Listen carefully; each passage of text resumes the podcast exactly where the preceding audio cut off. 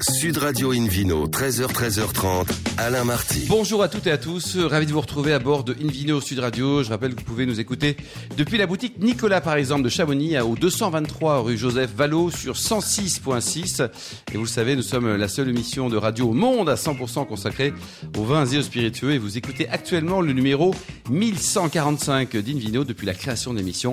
C'était déjà en 2004. N'hésitez pas également à nous suivre sur le compte Instagram Invino Sud Radio. Aujourd'hui, une jolie balade qui prêche, comme d'habitude, la consommation modérée et responsable avec tout à l'heure, euh, notamment Philippe Cohen, copropriétaire du château Vieux Taillefer, pour le meilleur de Saint-Émilion et de loin, et le Vino Quiz pour gagner un coffret gourmand des vignobles Gabrielenco à Bordeaux, ainsi que deux places pour un super salon, celui des Outsiders du guide Carin, qui va se dérouler dans quelques jours, dans 15 jours à Paris, du 17 au 19 novembre. À mes côtés, pour nous accompagner, Christelle Taré, première femme maître caviste de France. Bonjour Christelle. Bonjour Alain. Ça pose ça. Serez à vie la première vie, femme, quoi. exactement. Et vous, Voilà. Philippe Orbach, vous serez à vie meilleur sommelier du monde aussi, quoi. Si, si vous le dites. C'est sympa comme job. Alors pour commencer cette émission, Invino Sud Radio a le grand plaisir d'accueillir Paul-Augustin Delattre, le fondateur de Bulle en Ruche à Lille. Bonjour Paul-Augustin. Bonjour. Alors vous êtes quoi, le champion du monde de l'hydromel pétillant à 4,5 degrés? C'est un champion du monde en tout cas. Pour l'instant, on est les seuls à, à produire cela en France. Ouais. Donc unique au monde. Unique au monde, quoi. Alors votre parcours, racontez-nous, comment vous êtes tombé là-dedans? Vous avez fait des choses avant? Ah oui, j'ai j'ai entrepris dans, dans le monde du vin auparavant. D'ailleurs, j'ai étudié dans, dans le monde du vin, euh, Oui. le, le WSET que certains connaissent peut-être, euh, ju- jusqu'au niveau 4. Et euh, j'ai- entrepris en créant une première société qui s'appelait Melchior, euh, où on, faisait, on construisait des profils gustatifs pour, euh, pour les, les personnes néophytes en vin, pour les aider à choisir leur vin. Entreprise revendue, et puis euh, Vous l'avez bien vendu? On a revendu correctement. D'accord. Non mais bien bien ou correctement correctement Correctement, correctement. D'accord. Euh, et puis, euh, et puis ensuite, euh, l'idée d'entreprendre ne m'a pas quitté, avec toujours ce désir de me rapprocher d'un produit, mais cette fois-ci du côté production, et de faire quelque chose qui soit euh, sorti des sentiers battus, tout en mettant en valeur l'authenticité peut-être d'un terroir. Euh, et puis après quelques mois de réflexion euh, et en, en étudiant un peu le, le miel, je me suis rendu compte qu'il y avait cette possibilité de vinifier le miel d'une certaine manière, de considérer le miel comme un cépage et en fonction de la fleur que l'abeille va butiner, bah, de mettre en valeur des arômes particuliers de certaines fleurs et de certaines régions. Christelle, est-ce que vous aimez le, le miel, Christelle? Oui, j'adore le miel. J'aime beaucoup l'hydromel aussi, d'ailleurs. Et ça m'a, j'étais assez intriguée euh, par ce que vous faites parce que j'ai l'impression que ça apporte un côté un peu plus léger, justement. Parce que l'hydromel, c'est, très sucré et euh, j'ai l'impression que vos boissons sont aussi rafraîchissantes. Voilà. Et alors, par contre, comment vous faites pour sélectionner vos miels? Alors, effectivement, les deux choses que vous venez de dire sont, sont un peu liées parce que euh, l'hydromel traditionnel, c'est quelque chose qui est euh, assez alcoolisé, pl- plutôt liquoreux ou sec, mais dans la plupart de, l'état d'esprit, c'est assez liquoreux. Et puis, les aromatiques du miel caramélisé, caramélisant. L'objectif, ça a été justement de choisir des miels et une méthode de vinification qui puisse permettre de mettre en avant le côté frais, euh, ben, finalement, du miel, mais surtout des fleurs que les abeilles ont butinées. Garder ces arômes primaires.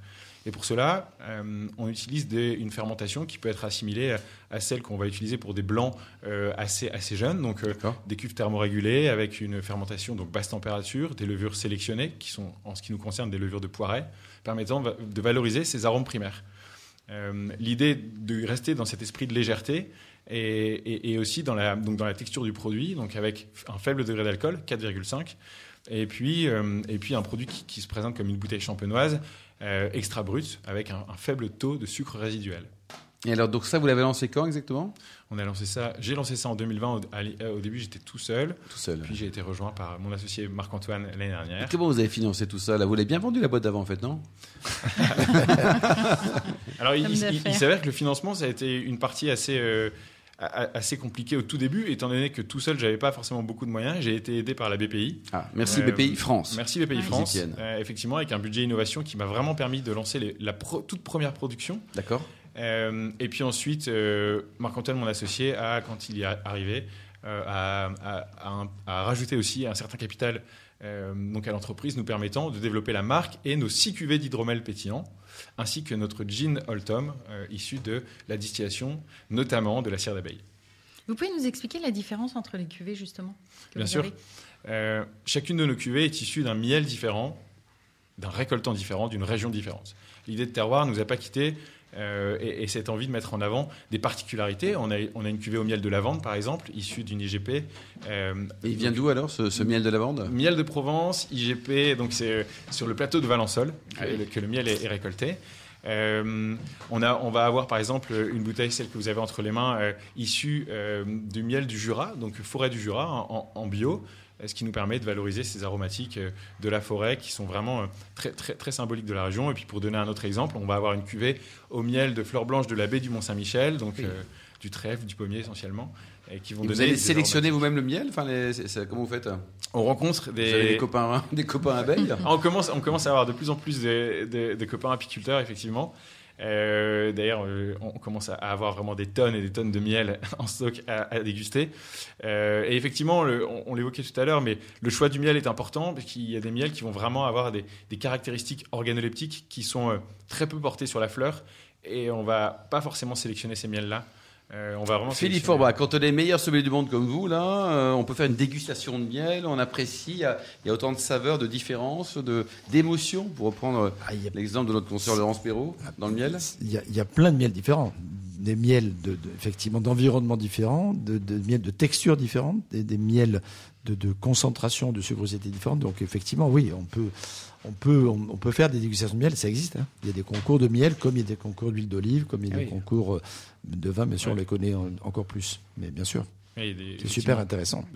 De, de, nombreuses spécificités mmh. en fonction, euh, pas seulement des régions, mais même des abeilles. Bien sûr. Il y a beaucoup d'ailleurs de, de, de, viticulture, de viticulteurs qui travaillent en bio, en biodynamie, ou en, en, permaculture, etc., qui, qui, qui introduisent des, des ruches mmh, dans, dans leur environnement et et parce qu'elles parce qu'elles trouvent un environnement favorable et qui du coup produisent aussi du miel en complément de leur gamme de vin souvent. Après, c'est touché aussi. Enfin, il y, y, a les problèmes justement. Je me posais la question parfois des pénuries, parce qu'il y a des, des années où avoir du miel, ça a été difficile en fonction des régions. Il y a des problèmes avec le frelon asiatique aussi. Oui, bien sûr. Mm. Euh, oui, effectivement, on peut citer d'ailleurs l'acacia qui a été très bien récoltée cette année, et puis pas du tout l'année dernière. Voilà. Euh, cette idée, en fait, de, euh, de millésime, qui est très présente dans le vin d'ailleurs, on a voulu aussi la retranscrire sur nos bouteilles avec sur l'étiquette une mention de floraison. Floraison 2021, floraison 2022, euh, qui va symboliser parfois euh, l'excès ou parfois le manque d'un certain miel et puis des arômes différents selon les années. Effectivement, c'est important de le souligner parce qu'on a les, en soi avec les abeilles les mêmes problématiques que euh, les, les, vignerons finalement, avec, avec, la météo qui va jouer et qui va jouer des tours aussi aux récoltes. Et alors, on le consomme comment tout ça? Donc, euh, c'est à l'apéro entre amis, c'est 5 heures du mat, tout ça là? C'est à quel moment on boit? Ah ouais, Avec mat, modération, même si c'est 4,5 degrés. Quoi. La plupart du temps, nos hydromels sont consommés purs euh, dans un verre de vin blanc. Euh, c'est le format type. Euh, ça se déguste frais, un peu comme, euh, comme les, pétillants, euh, les, les, pétillants dans le vin. Et on a vraiment aussi une grosse, grosse traction dans le monde du cocktail. ah, cocktail est, aussi, oui. Qui est expérimenté vraiment beaucoup à Paris et puis de plus en plus dans, dans certains autres pays euh, comme le Japon, sur lequel euh, il y a vraiment des créateurs qui ont des idées, euh, des idées vraiment canons avec nos produits. On, on, est nous-mêmes étonnés, mais il s'avère que le profil gustatif de, de, de, de ces hydromels bulles de ruche sont vraiment différents de ce qu'on peut trouver ailleurs sur le marché, donc ça apporte peut-être des idées, en tout cas. Christelle? Et donc j'ai vu que vous aviez fait le choix aussi pour la distribution de Fer et Encore Store. Vous pouvez nous dire pourquoi? En fait, à l'origine, on désirait pas distribuer, on, désirait distribuer seulement de manière sélective auprès de, de, cavistes, auprès d'épiceries fines, euh, auprès de restaurants et, de bars qui vont avoir un sourcing propre. On ne voulait pas être présent en grande distribution. C'est d'ailleurs le cas, on ne l'est toujours pas. Encore Store et Faire sont des plateformes qui nous permettent d'accéder à des euh, bah justement à, ces personnes-là, cavistes ou bien, euh, ou, bien épiceries fines, qui sont quand même la majorité de nos clients, euh, qui n'ont pas forcément les mêmes euh, réseaux de communication que nous. On communique beaucoup sur Instagram. Il y a beaucoup de, de, ces, de, de ces, vendeurs qui ne sont pas sur Instagram. Et ça nous permet de rencontrer des gens, tout simplement, oui. et de leur faire découvrir nos produits. Beaucoup de jeunes marques, en effet, sont sur ces plateformes et euh, j'ai l'impression que ça aide beaucoup au démarrage. Ça aide au démarrage, d'autant plus que l'avantage de ces plateformes, en tout cas de mon point de vue, c'est que euh, ça permet à, à, à, un revendeur de pas trop s'engager sur les quantités, oui. ce qui est quand même une, une variable forte. Bien sûr, il y a des stocks qui sont légers. Quoi. Et donc là, aujourd'hui, vous avez également une clientèle de, de particuliers qui vient aussi là? Ouais, on a, on, a, on, on, on, a un site internet sur lequel on vend nos, nos produits, euh, bullederuche.fr. Il s'avère que ça ne représente que 10% de notre chiffre d'affaires pour l'instant. Oui. Et qu'on vend essentiellement justement à, à ces revendeurs. Mmh. Christelle? Et donc la suite, l'avenir, c'est quoi? Vous êtes qui dans 20 ans? Nous, on sera mort, mais vous, là? On va chercher euh, vraiment, en tout cas en ce qui me concerne, qui- moi je m'occupe de la production, à vraiment aller encore plus loin sur la distillation, qui me semble être euh, finalement euh, pas l'apothéose, mais, mais, mais le chemin logique après la fermentation d'aller encore chercher euh, la pureté dans notre produit. Donc la distillation, aujourd'hui c'est à travers le gin, mais on a déjà distillé des eaux de vie qu'on est en train de faire vieillir depuis déjà deux ans. Les eaux de vie, mais aussi pourquoi pas d'autres types de produits qui sont connus, comme, comme le rhum ou comme, comme d'autres produits de distillation qu'on annoncera peut-être dans les années à venir. C'est d'aller chercher comment travailler le miel dans ces produits-là de Oui. plus en plus. Quant à nos, quant à nos produits bulles de ruche, bah, c'est tout simplement de continuer à essayer de, de, de- répandre le message qu'il est possible d'utiliser du miel comme un cépage. Et là, d'un point de vue pratique, euh, parce que vous avez une bonne tête, là, mais, mais ça coûte combien, Paul Augustin? La bouteille, euh, donc la bouteille de, de bulles de ruche est vendue dans le commerce à 12 euros. Euh, 12 euros. Mais Christelle, vous, en tant qu'avec la casquette de caviste, ça mérite vraiment d'être expliqué, euh, Oui, ce bien jeune homme-là, parce que ça se vend pas naturellement. Enfin, la, la terre entière vient pas en disant je voudrais 8 caisses de bulles de ruche. Quoi. non, bien sûr. Oui. Après, je pense qu'aujourd'hui, enfin, si je peux me permettre, euh, on a une sorte de mode euh, qui sort sur tous ces produits avec peu d'alcool à Oui. l'intérieur. Donc, il y a les eaux pétillantes à 4 degrés, etc. Donc, euh, en même temps, aujourd'hui, les clients sont un peu plus habitués et Et ils aiment, ouverts. ils aiment aussi ce genre de boissons, notamment euh, l'été, au printemps, rafraîchissantes que nous, on frigo, qu'on leur sert comme ça. Un peu comme euh, le cidre, la bière, qui sont de toute façon, qui remontent hein, ces temps-ci. euh. Bien sûr, ouais. Pareil, on a un engouement pour le cidre qui est, qui est nouveau, qu'on n'avait plus. Et euh, on est ces prêt à payer plus cher, hein, parce Ouais. que c'est un peu comme Oui, tout à l'heure on parlait la du muscadet. euh, il y a de la qualité. Ouais. Et puis, effectivement, il y, a- il y a ce souci aussi de, de santé, entre guillemets. C'est la fin de la, de la recette secrète euh, et, et de la transparence dans, dans le travail du produit, comment il est fait, comment il est fabriqué, d'où il vient. vient, ouais. Et, et, euh, et au-delà de cette, euh, cette notion de vouloir peut-être consommer moins, mais mieux, euh, l'idée aussi à travers nos cuvées, c'était de travailler quelque chose qui soit sans arôme ajouté, sans sucre ajouté, sans conservateur. On travaille, on travaille sans sulfite, on travaille le plus naturellement possible et on le dit en fait. On le dit et puis euh, on parle même de nos apiculteurs en, en ciblant. euh, Vous en avez combien aujourd'hui? 8 enfin, Non, non, 6 on- différents? ouais, si différents. 6 différents, quoi. Et donc, ça a amené à grandir, ça, ce nombre de partenaires apiculteurs? Euh, oui, et puis même avec certains apiculteurs, travailler des miels différents aussi. Ouais. Euh, Parce qu'il y en a certains qui font pas qu'un seul type de miel. Bon, c'est génial. Donc, vous êtes basé où? Il y, a, il y a un site internet euh, Bien sûr, ouais. site internet bullederuche.fr. Pour prendre enseignement sur qui vous êtes et ce que vous faites. Merci beaucoup en tout cas Paul Augustin et bravo, hein, c'est très sympa ce que vous faites. Merci, Merci. Christelle et Philippe, on se retrouve dans un instant avec le Vino Quiz pour gagner un coffret gourmand des vignobles Gabriel Co, des vins de Bordeaux bien sûr, et puis deux places pour ce fameux salon des Outsiders de Guide Carin. Ça sera à Paris dans quelques jours au mois de novembre. Sud Radio Invino, 13h, 13h30, Alain Marty. Retour chez le caviste Nicolas. Je rappelle que vous nous écoutez depuis la boutique de Chamonix au 223 rue Joseph Vallot sur 106.6. On vous remercie d'être toujours plus nombreux à nous écouter chaque week-end. N'hésitez pas non plus à réagir sur les réseaux sociaux, notre compte Instagram, Invino Sud Radio. On retrouve Philippe Forbrac, notamment président de la sommellerie française, et puis le Vino Quiz, Philippe. Je vous en rappelle le principe. Chaque semaine, nous vous posons une question sur le vin et le vainqueur gagne de très beaux cadeaux. Écoutez donc cette semaine un coffret gourmand des vignobles Gabriel Co à Bordeaux, ainsi que deux places pour le salon des outsiders du guide Carin à Paris. La question de la semaine dernière était quel soutient Christian Gourjon, propriétaire du château Font-Barrière, dans la vallée du Rhône Réponse A, la préservation des chanteurs de variété française. Il y a beaucoup de réponses d'ailleurs comme ça. Voilà. Réponse B, la préservation de la recette de la tarte aux pommes. Il y en a eu moins. Pourquoi. Mais l'essentiel des réponses, c'était pour la C, la préservation de la faune et de la flore. Et effectivement, la majorité avait raison, c'était la bonne réponse, la réponse C. Alors cette semaine, Philippe, Quelle boisson Paul-Augustin Delattre, fondateur de Bulle de Ruche, veut-il mettre au goût du jour? Le gazpacho, réponse A. Le sirop d'orgeat, réponse B. Au l'hydromel, réponse C. ça c'est très compliqué comme question. Ça, c'est ça, il faut bien Mais on aime beaucoup le gazpacho quand même. Vous aimez le gazpacho, Christelle? J'adore le Ouais, gazpacho. je suis d'origine espagnole, donc j'adore ça. Moi, j'ai Eh ben, fait pour le miel, là, pas Oui. mais bon, voilà. Pour répondre et gagner un coffret gourmand des vignobles Gabriel Co à Bordeaux, ainsi que deux places pour le salon des outsiders du guide Carin à Paris. Rendez-vous toute la semaine sur le site invinoradio.tv, rubrique Vino Quiz. On vous souhaite d'attirer au sort parmi les bonnes réponses. Merci Philippe Forbrac. Invino Sud Radio a le plaisir d'accueillir Philippe Cohen, euh, copropriétaire du château Vieux Taillefer. Bonjour Philippe. Bonjour à tous. Alors av- avant de débuter cette belle histoire de vin, une belle histoire d'amour aussi, on fait un petit clin d'œil à, à Catherine. Euh, un mot sur votre parcours. Euh, Qu'est-ce qui s'est passé avant 2006 et Saint-Émilion? Alors c'est un parcours, c'est vrai, qui est un peu insolite, puisqu'on n'est pas du tout du Serail bordelais, même pas originaire ni l'un ni l'autre de Bordeaux. Vous êtes d'où, vous? Euh, moi je suis parisien d'origine, Parisien. Euh, mon épouse est catalane. 99.9 à Paris et à Perpignan 103.2 sur Voilà. Sud Radio. Catalane d'où? Euh, de Prades, Ah, c'est très joli ça. au-dessus de Prades, un notre- village qui s'appelle Conat.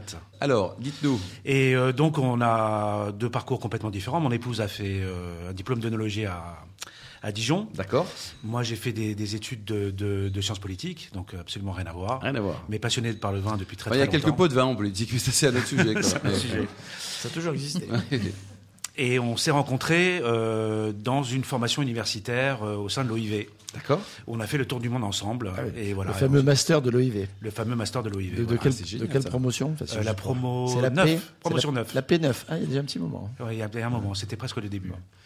Et donc là, c'est le coup de foudre. Oui, c'est le coup de foudre. On fait le tour du monde et puis on décide de s'installer là où mon épouse avait déjà des acquaintances avec le vin, D'accord puisqu'elle avait fait son stage de vinification dans une grande maison euh, de Pomerol euh, à Pétrus. Euh, C'est une grande euh, maison, comme vous dites. hein. avec Jean-Claude Berrouet, donc qui, était qui est notre mentor à tous les deux et surtout. euh, Est-ce que c'est le plus grand vin du monde, de Pétrus, euh, Philippe? Si vous interrogez, c'est un peu tard maintenant, mais la reine Elisabeth II, c'était son vin préféré, puisqu'elle avait goûté le fameux millésime 47 à l'occasion de son mariage. Euh, Elle, s'est mariée avec du Pétrus 47. Il y a pire, hein.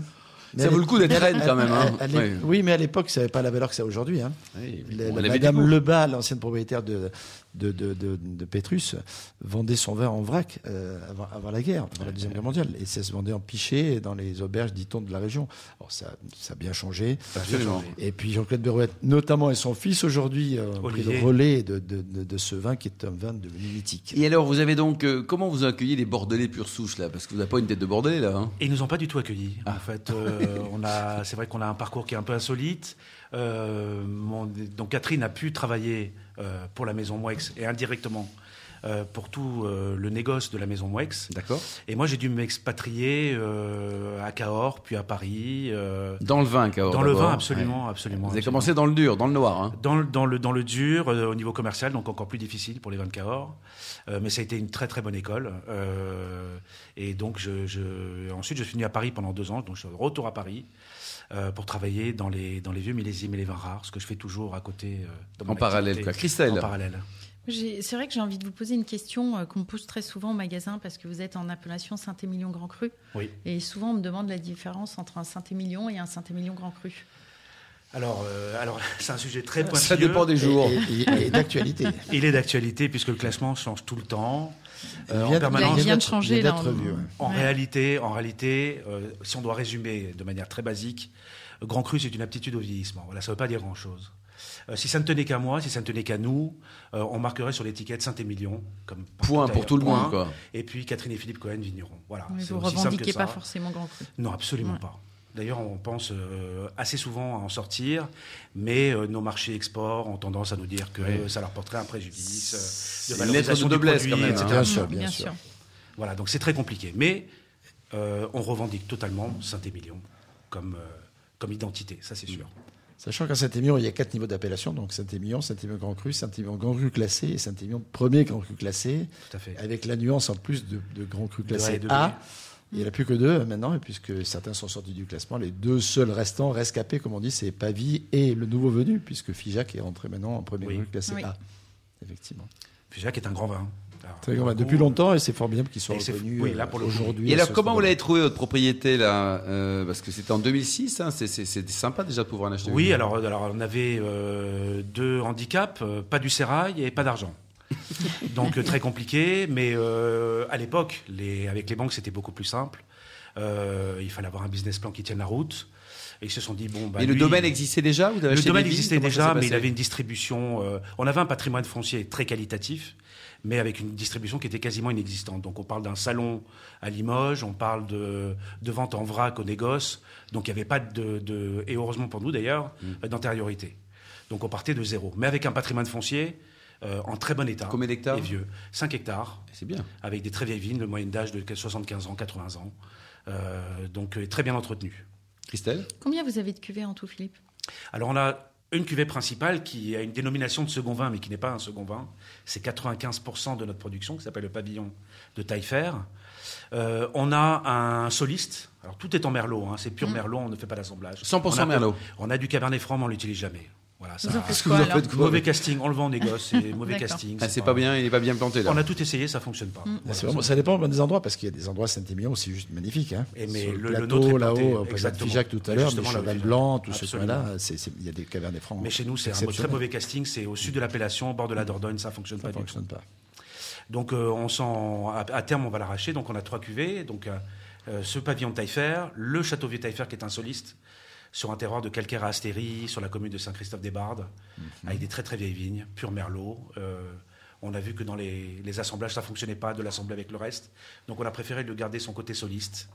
Euh, et puis on a un blanc qui est euh, là une singularité totale pour, pour la région, même si ça ne l'était pas il y a 150 ans. Mhm. On a un blanc qui est composé à une très grande majorité de merlot blanc. De Merlot Euh, blanc. De merlot blanc, absolument. Philippe Forbach, un- Oui. le point technique, hein, on connaît vous plus le Merlot Oui, version mais il y a- rouge. il y, a plein de cépages qu'on on imagine qu'en rouge finalement, parce que c'est c'est- c'est- c'est comme ça qu'il est connu, mais qui existe en blanc. Le merlot en fait partie. Et du coup, il n'est pas dans l'appellation Saint-Émilion, parce que ça peut- on peut pas faire du blanc dans la OC Saint-Émilion. Il est vendu en appellation euh, Bordeaux. Alors, on était en Bordeaux au départ, mais après, on nous a expliqué que Merlot Blanc, c'était un Merlot cépage accessoire. Donc c'est Ça devenait un petit peu compliqué avec l'administration, donc on a préféré France. Sortir en vin de France, tout simplement. Voilà. Quelle aromatique pour ce style de vin? Alors, on- c'est vrai qu'en dégustation à l'aveugle, ça Mm. surprend tout le monde, puisqu'on essaie, on cherche toujours des repères. Euh, on est vraiment sur le côté. Alors, il y a une très grande minéralité qui vient de euh, la partie euh, du, du- du sol hein, sur lequel euh, Mm-hmm. sont ces vieux merlots. On est sur des calcaires astéries, donc friables. Euh, c'est très intéressant. Le- les, les racines viennent sucer la craie, donc on retrouve ce côté crayeux en bouche. Bon, c'est une découverte en tout cas. Oui. Et au niveau floral, c'est très floral. Voilà, c'est la fleur blanche, les petites fleurs blanches. Et Saint-Émilion, alors on parle un peu quand même de, ce- de cette marque. C'est une marque, c'est magique. hein. Le monde entier connaît Saint-Émilion, non? Oui, et en même temps, on souffre beaucoup, euh, euh, notamment en France, d'un ce qu'on peut appeler un Bordeaux bashing sur les appellations de Bordeaux d'une manière générale et principalement de Saint-Émilion. Parce que c'est vrai que Saint-Émilion, il y a un peu de tout. Alors c'est vrai qu'il y a du très bon et il y a du moyen. et Voilà. il y a Bon. du très moyen aussi. oui. Christelle, vous en pensez quoi Dans votre cas, justement, à Neuilly-sur-Seine, en région parisienne, est-ce qu'il y a des gens qui disent euh, je voudrais un Saint-Émilion Oui. quand ils rentrent chez vous là? Oui, oui, de toute façon, euh, Saint-Émilion, comme vous le dites, c'est très connu. Dans tous les restaurants parisiens, il y a, il y a du Saint-Émilion à la carte. Enfin, voilà, donc euh, nous, on le fait. Après, J'ai on tous les a- cavistes. Comment Et J'ai chez tous tous les cavistes aussi, sûr. voilà.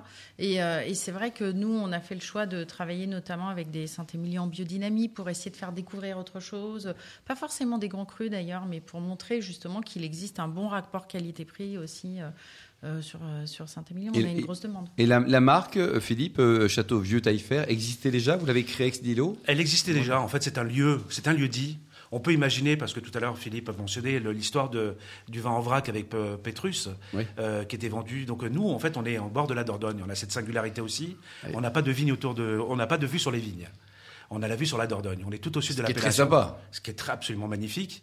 Et euh, ce chemin est un chemin de, de transport, euh, de tractation par le cheval. euh, Vous de- avez des chevaux? De bateaux. Oui, on a j'ai un cheval. Comment il s'appelle? Il s'appelle. Attention J'adore, Ah, j'adore, j'adore, j'adore. J'adore Primo. Vous n'avez pas eu de co- conflit avec un groupe d'LVMH qui vous a dit Non, euh, non, non, pas du tout. Et c'est un cheval noir et pas un cheval blanc. Parce qu'il aurait pu nous attirer d'autres c'est- à Saint-Émilion. ça faillit. Hein. Ça a failli. Et donc, c'était un lieu où on tractait euh, les bateaux avec une corde jusqu'à Libourne, où il y a ces négociants, dont la, fa- la famille Moex, les Jeanne Moex et tant d'autres, Bien sûr. où on faisait les mises en bouteille et ça partait à Bristol. Euh, Chez nos amis anglais, là. Exactement, les vendeurs Melaine, etc. etc. Christelle Vous faites aussi des vins. Alors, Oui. Et alors, qu'est-ce que ça change dans votre organisation? Parce que c'est quand même assez strict. Alors, on, on, on Après, s'y est vous pris êtes à deux fois. monocépage, donc c'est On peut-être s'y est pris à deux fois. La première fois, on avait été mal renseigné. Je suis parti sur un constat qu'il y avait peu de vin euh, cachère de qualité. Euh, et euh, par un concours de circonstances, on a décidé de le faire. Euh, la seule chose, c'est qu'on voulait pas toucher à nos principes euh, d'élaboration du vin.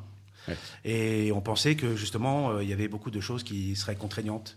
Et en l'occurrence, pas du tout. En fait, c'est exactement la même chose que ce que nous faisons nous à la propriété, sauf que vous avez des personnes qui sont assermentées Qui viennent pour place. faire les manipulations. On parle bien de manipulation et pas de vinification euh, autour du vin. D'accord. Donc notre première euh, sortie cu- cuvée cachère est sortie cette année. Cette 2020. année, quoi. Alors, pour terminer, euh, quel est le prix ça, ça va de combien à combien, votre gamme de prix sur, Alors, le, on est sur plutôt le sur l'originalité ou sur le Saint-Émilion aussi? Alors, il y a de- le prix public. Oui, on, est, absolument. on est autour de 40 euros pour le pavillon de Taillefer. D'accord, On est autour de 90 euros pour le château du Taillefer et on est autour de 50 euros pour le blanc. d'accord. Donc, on est quand même sur une catégorie volontairement haut de gamme, quoi. Volontairement. bien. Merci Tout à fait. beaucoup Philippe Merci Cohen. Euh, on embrasse Merci. Catherine Eustry, votre épouse, hein, Christelle Taré, ainsi que Paul Merci Augustin. Delattre, Philippe Orbach et les millions d'amateurs de vin qui se ruent sur notre émission chaque week-end. Un clin d'œil à Emma également qui a préparé cette émission. Fin de ce numéro d'Invino Sud Radio. Pour plus d'actualités, rendez-vous sur le site hein, sudradio.fr, invinoradio.tv, la page Facebook, le compte Instagram. Et on se retrouve demain à 13h pour un nouveau numéro d'Invino Sud Radio. Le caviste qui a été fondé euh, en 1822, Nicolas, nous accueillera. Et nous recevrons notamment François Alain, qu'on ne présente plus, animateur et journaliste auto préféré des Français et grand amateur de vin, autour du thème Un vin, une émotion, animé par Laurence Perrault, ainsi que Camille Foussat, propriétaire du domaine Rose et Paul, dans le Languedoc. D'ici là, excellent week-end, restez fidèles à Sud Radio, encouragez tous les vignerons français et puis surtout respectez la plus grande démodération.